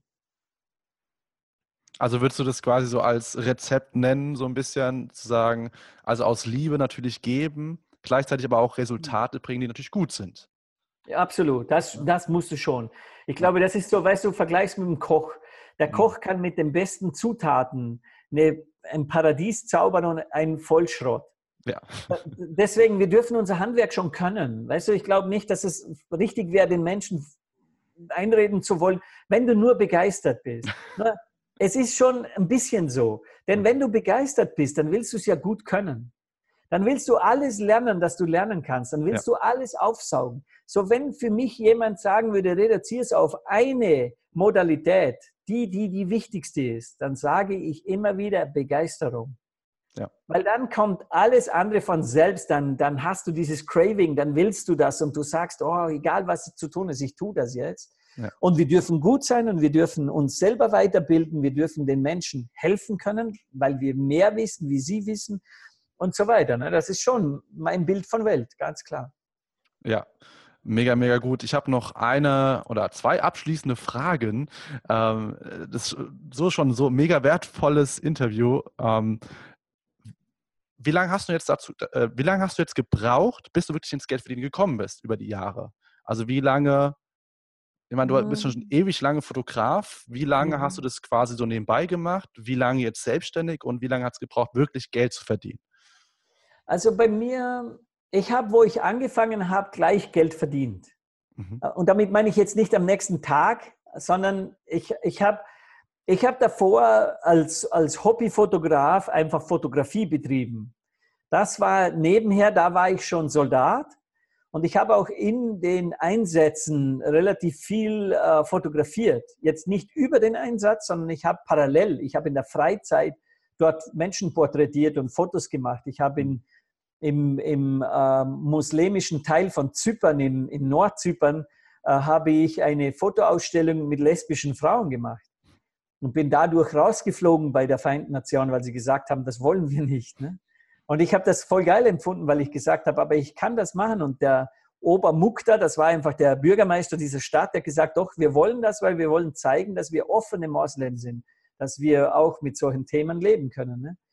Und so habe ich dann schon relativ rasch gemerkt, damit kann man Geld verdienen. Ich habe aber viele, viele Jahre nicht genug verdient. Also jetzt nicht im Sinne von, ich bräuchte einen Nebenjob. Das war am Anfang so, da war ich dann Türsteher und Fotograf. Und ähm, habe dann aber auch viele Jahre so, wie soll man sagen, es waren so magere Jahre. Weißt du, es war auch viel von den Glaubenssätzen, die ich selber hatte, dass ich sage, mehr wie das kann man nicht verlangen. Ähm, ich habe mich sehr stark beeinflussen lassen und limitieren lassen vom Markt. Hm. Bei uns in Vorarlberg, wo ich mit diesem ersten Studio äh, groß gemacht habe, da haben natürlich auch viele äh, die Chance gewittert von den Werbeagenturen und die Preise bestimmt. Auch andere Fotografen haben da mitgearbeitet, was wieder schlecht war, weil das hat ihnen ja nur diese, diesen Mut gegeben, wir können den Preis bestimmen. Ne? Der ruft dich an und sagt, du, ich weiß, dein Tag kostet 1500, aber ich habe nur 700, machst du es trotzdem? Und die haben gewusst, drei Telefonate und sie haben einen, der es macht, nämlich der, der einfach nicht gewusst hätte, wie er sonst die Miete bezahlen soll. Und da bin ich sehr, da habe ich schon meine fünf Jahre, würde ich sagen, habe ich dort verbracht, bis ich gemerkt habe, es hat mit mir selber zu tun. Weißt du, das war so, das war so der eigentliche Knackpunkt. Ne? Die Wertschätzung, die du dir selber gibst, ist das, was deinen Preis bestimmt. Ja. Und der Markt, der ist sicher so, wie er ist, nur wenn zu mir jemand sagt, schau, kann ich mehr wie 1500 Euro verlangen, sage ich, naja, was glaubst du? Wie viel glaubst du, dass du verlangen kannst? Dann sagt er vielleicht eine Zahl, sagt er 5000. Und dann sage ich zu ihm, würdest du auch 100.000 verlangen können am Tag? Und dann würde er wahrscheinlich sagen, nein. Und dann würde ich sagen, siehst du, ein Mario Testino kostet das. Und damit darf man den Menschen eben zeigen, die Grenzen machen wir uns selbst. Aber wir würden das nicht tun wollen, eigentlich, weil wir würden gern grenzenlos und frei sein. Ne? Liegt ja wahrscheinlich auch daran, dass wir immer die Gründe außen suchen. Ne? Der Markt ist ja Absolut. so, verdient ja keiner was, aber Absolut. die Reflexion in sich selber, ja. Hm. Also man braucht ein bisschen ein Durchhaltevermögen. Wo ich angefangen hm. habe, in meine eigene Bewusstseinserweiterung äh, gehen, wäre ich fast in Konkurs gegangen ich habe das echt, das war haarscharf, wenn die Bank nicht so cool gewesen wäre und meine Freunde, also mittlerweile mich so gut kennen, die haben mir wirklich, die haben mir das Geld weiterhin gelassen, wo sie eigentlich sagen hätten müssen, nein, danke. Hm. Und das war, musst du dir vorstellen, nur weil ich habe zuerst, wo ich gemerkt habe, dass ich in Herzensenergien arbeiten will und nur noch für Herzensmenschen arbeiten will, habe ich zuerst mal alle Kunden verloren. Die einen sind gegangen, die anderen habe ich rausgeschmissen. Hm. Und mein Steuerberater hat die Hände über dem Kopf zusammengeschlagen und gesagt, wie dämlich bist du? Weil ich hatte echt große Kunden, wie zum Beispiel Hornbach und, und europaweit und solche Sachen. Ne? Oder hm. halt einfach große Namen. Und ich habe aber gemerkt, nee, da stimmt die Energie null. Das ist, fühlt sich für mich an wie Sklaverei. Das mag ich nicht mehr machen. So habe ich zuerst nicht klar bekommen, was will ich machen, sondern klar bekommen, was will ich nicht mehr machen. Was ja. nicht so ganz ideal ist, aber immer noch besser, wie wenn du gar nichts weißt. Und so habe ich mich von denen allen getrennt und da war ich mutig, weil da habe ich wirklich nicht mehr gewusst, wie ich meine Rechnungen zahlen soll. Nur ich habe gespürt, dass es der richtige Weg ist, weil der andere nicht witzig war. Ja. Und da habe ich so, das war schon, ich würde sagen, da habe ich zwei Jahre gekämpft. Also da habe ich zwei Jahre finanziell mir echt schwer getan, weil diese neuen Kunden durften natürlich auch zu mir kommen. Weißt du, die, und ich bin in der gleichen Zeit parallel noch in dem geblieben, dass ich gesagt habe, ich gebe viel und ich bilde mich auch äh, nach wie vor weiter. Also die Weiterbildungen, die viel Geld gekostet haben, habe ich trotzdem gemacht, weil ich gewusst habe, der Weg ist genau richtig. Der ist jetzt zu gehen. Ne? Das ist halt auch so ein, so ein Gefühl, ne? Das ist, es, es rentiert Absolut. sich halt, das ist was Langfristiges. Das ist, glaube ich, was Absolut. viele nicht sehen. Und ich äh, weiß auch noch, ich kenne so einen Punkt. Ich war auf einem Seminar von Tobias Beck und da hieß es jetzt, äh, da wurde halt das Folgeseminar verkauft.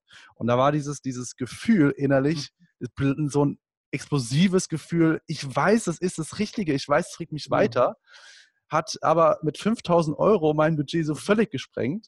Und mhm. ich, ich nur zum Verkäufer oder zu, zu der Person gesagt, äh, ich weiß nicht, wie ich es zahlen soll, aber ich brauche das. Mhm. Und das ist, glaube ich, ähnlich wie bei dir, dieser, dieser Mut zu sagen, egal, mhm. ich kaufe das jetzt, es wird irgendwie zurückkommen. Mhm. Ja. ja, weißt du, und es sind Bilder auch wieder, da kommt wieder der NLP ja durch, dass ich mhm. dich frage, wie genau hast du es gemacht? Mhm. Also wenn wir sagen, äh, ich gebe jetzt 5000 Euro weg, die da nicht sind, das ist ein Bild von der Spinne. Und das andere Bild ist, dass ich sehe, wenn ich dieses Seminar mache, dann kommen 50.000 zu mir. Ja.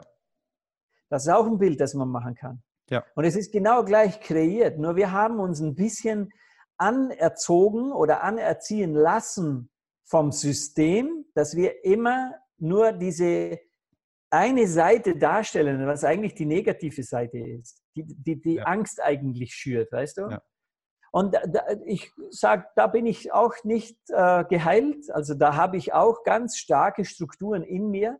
Nur ich habe es jetzt viel klarer noch wie vor zwei Jahren, auch noch wie vor einem Jahr.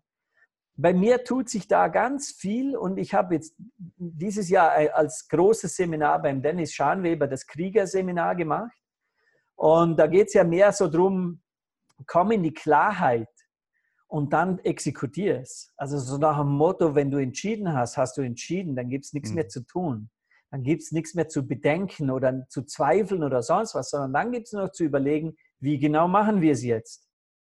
Und das hat mir sehr viel geholfen. Also ich habe bei dem Seminar, ich würde fast behaupten, es war das Beste von allen, das ich bisher so machen durfte. Das war halt genau das, was ich zu dem Zeitpunkt gebraucht habe. Und es hat mir so sehr diese Klarheit gegeben, auch eben wieder im selektiven Sinne, welche Menschen, die nach wie vor in meinem Leben waren, sollten dort nicht mehr sein. Weil sie auch energetisch irgendwo dich wieder limitieren. Hm. Und so ist es bei mir in den letzten sechs Monaten einfach enorm nach vorne gegangen und nach oben. Es hat auch mit meiner Frau zu tun. Ich habe ja meine Frau nicht lange davor äh, kennengelernt und sie sofort danach geheiratet, weil ich einfach gespürt habe, endlich diese Person, diesen Soulmate gefunden zu haben, die das, was ich tue, verdoppeln kann.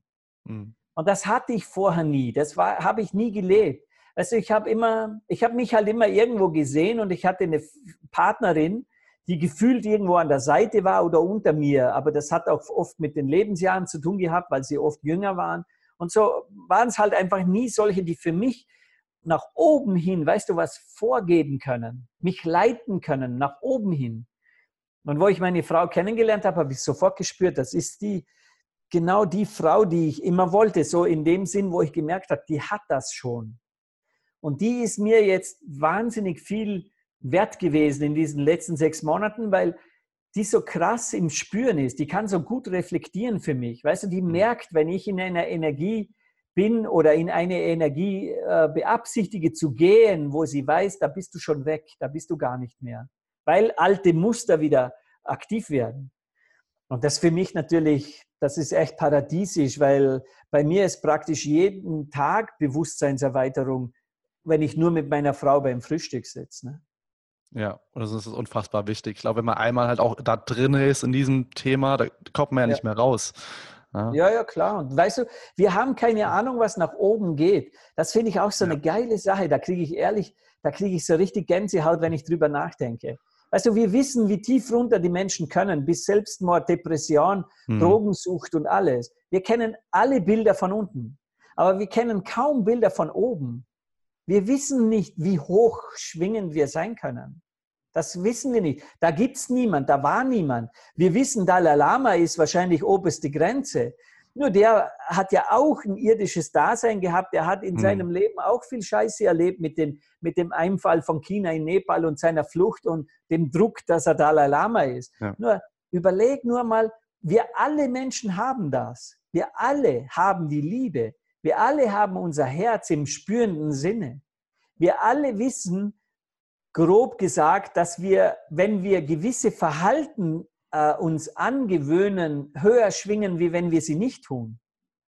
Das ist ja genau der, die Zeit, in der wir jetzt gerade sind. Deswegen sind diese Speaker und Trainer so erfolgreich, weil es Millionen von Menschen gibt, die sagen, bitte sag mir, wie das geht. Was soll ich tun? Weil alle wollen da hoch. Jetzt umso mehr das tun, umso leichter wird es für uns auch dort zu bleiben, weißt du, weil energetisch dich niemand mehr runterholen kann, ja. weil alle hoch sind. Jetzt darüber, ich meine, wo, wo soll das Ende sein? Weißt du, was ich meine? Wer, wer sagt, wo das zu Ende ist? In welcher Dimension dann? Ja. Und mich bockt das voll. Ich will da voll hin. Ich bin das ist so mein, mein energetisches Ziel, oder dass ich sage, da geht noch so viel nach ja. oben hin. Und das ist aber der Riesenunterschied zu denen, die halt in, in Lösung oder in Erfolg denken, anstatt halt, äh, ich sag mal so, das, was man halt lernt, ne, immer auf Fehler zu achten und wo geht es halt runter. Ne? Riesenunterschied. Und ich glaube, da war jetzt in diesem Interview so viel, ähm, so viele verschiedene Themen und Ansätze, wo man wirklich immer merkt, okay, es gibt so viele Wege zum, zum persönlichen ja. Herzen, Herzenserfolg, ja. aber auch zum Businesserfolg.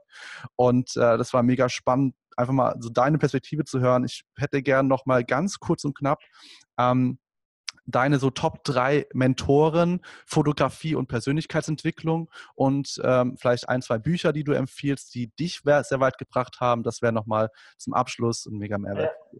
Also Mentoren fotografisch, äh, im Moment für mich am maßgeblichsten ist Platon. Ist nicht mhm. sehr bekannt bei uns. Für mich einer der Top-Porträtisten, der ist, der ist ganz stark auch in diesem Fühlen drin, macht coole Projekte, macht übrigens auch Vorträge mit seinen Bildern. Bei der äh, World Economy Forum und so ist er immer, wo er spricht. Annie Libowitz ist im Moment stark bei mir vertreten, weil ich ihre Biografie gerade lese. Die, die hat einen sehr äh, plainen Zugang dazu. Und ähm, dann würde ich vielleicht noch ähm, Sante di Orazio dazu nehmen wollen. Der ist mehr so alte Schule. Der hat aber ganz bei, bei 80 Prozent der Menschen, die er fotografiert hat, ein Foto erschaffen, das man bis dort noch nicht kannte. Äh, auch bei den Promis. Da, da war er enorm kreativ und, und, und sehr cool. Die spirituellen Mentoren, da würde ich auf jeden Fall ähm, Dennis Schanweber hernehmen, die es gibt so diesen, diesen äh, äh, Simmons heißt der, der in Amerika sehr viel äh, Speaker macht, der so über die Generation Y viel spricht. Der mhm. ist für mich sehr geil. Tobias Beck ist super, dem höre ich super gerne immer zu, weil er auch so präzise ist, auch wenn ich ihm etwas mehr in äh, Spüren äh, äh, wünschen würde. Er ist nämlich sehr ein strategischer Mensch und ist aber auch jetzt dabei, diese Seite zu öffnen, was ja. ich merke, das wird die perfekte Mixtur. Und von den Büchern her, da habe ich in letzter Zeit sehr viel äh, wieder mit so Law of Attraction und Glaubenssätze gelesen. Ein sehr geiles äh, Werk, was ich wirklich jedem empfehlen kann, ist äh, Think and Grow Rich mit Napoleon Hill. Und das Erstaunlichste an diesem Buch ist, das ist in den 30er Jahren geschrieben worden. Das würde man nicht denken, denn das passt in die heutige Zeit perfekt rein wie die Menschen denn das so tun. Ne? Ja. Und noch ein gutes Buch ist ähm, für so Ziele und so klar haben, was man machen will, aber auch viel mit limitierenden Glaubenssätze ist die Cappuccino-Strategie von Mark Plätzer. Das war ja mein NLP-Trainer und der, das ist auch ein sehr, sehr geiles Buch, weil es ganz simpel und banal beschreibt, wie wir in welchen Fällen des Tages wir schon top erfolgreich sind eben, wenn wir uns vorstellen, ich will einen Cappuccino, wie klar wir uns den schon vorstellen können, damit wir dann auch keinen Zweifel haben, dass der kommen wird. Aber ja. mit der Million Euro machen wir das nicht. Ne? Und er sagt, tu dasselbe, mach's wie mit dem Cappuccino. Und das ist auch ein sehr, sehr cooles Buch, ja. Sehr geil. Wie erreicht man dich am besten, äh, wenn es ums Coaching geht, um dein Buch Perfect oder äh, um ein, äh, also so ein Shooting-Coaching? Wie, ja. das eigentlich? Also ich habe eine, meine Hauptwebseite ist einfach meine äh, Vor- und Nachname.com, christianholzknecht.com. Ja. Da ist die Fotografie drauf und ich habe einen Blog, der heißt Holzknecht und los.com ist auch die Webseite und ich bin sehr stark aktiv auf Facebook und ich habe keine Ahnung, wie gut man mich findet, aber ich glaube, wenn man meinen Namen eingibt, dann kommt das alles ohnehin. Ja, und äh, ich freue mich über jeden, der mir Feedback gibt und auch Kontakt mit mir aufnimmt, wer auch immer das Gefühl hat. Es gibt ja keine Zufälle. So, wir kommen ja alle, wir, wir sind alle hier for a reason. Und es ist ja. immer cool zu sehen, wie schnell das dann geht. Neue Menschen neue Geschichten, neue Möglichkeiten, alles sehr, sehr geil. Ja, und das Universum, sagt man immer so schön, äh, sage ich immer so schön mittlerweile, gibt dir immer das oder gibt dir das ins Ohr, das ins Auge, was du auch jetzt gerade brauchst. Und Absolut. an dieser Stelle sage ich ein unfassbares Dankeschön für diesen mega wertvollen Talk. Ähm, mega viel Input gewesen und äh, ich danke dir für deine Zeit. Ähm, bitte, bitte geh auf Christians äh, Seite, Facebook, wo auch immer, wenn du mehr von ihm wissen möchtest. Gib uns gerne einen Daumen hoch auf den Podcast, äh, wenn du noch mehr darüber erfahren möchtest. Und ähm, ja, ich freue mich, wenn du am, beim nächsten Mal wieder am Start bist. Und ja, Christian, dir noch einen wundervollen Tag und danke, dass ich du dabei danke dir, Patrick. Vielen Dank. Macht's gut.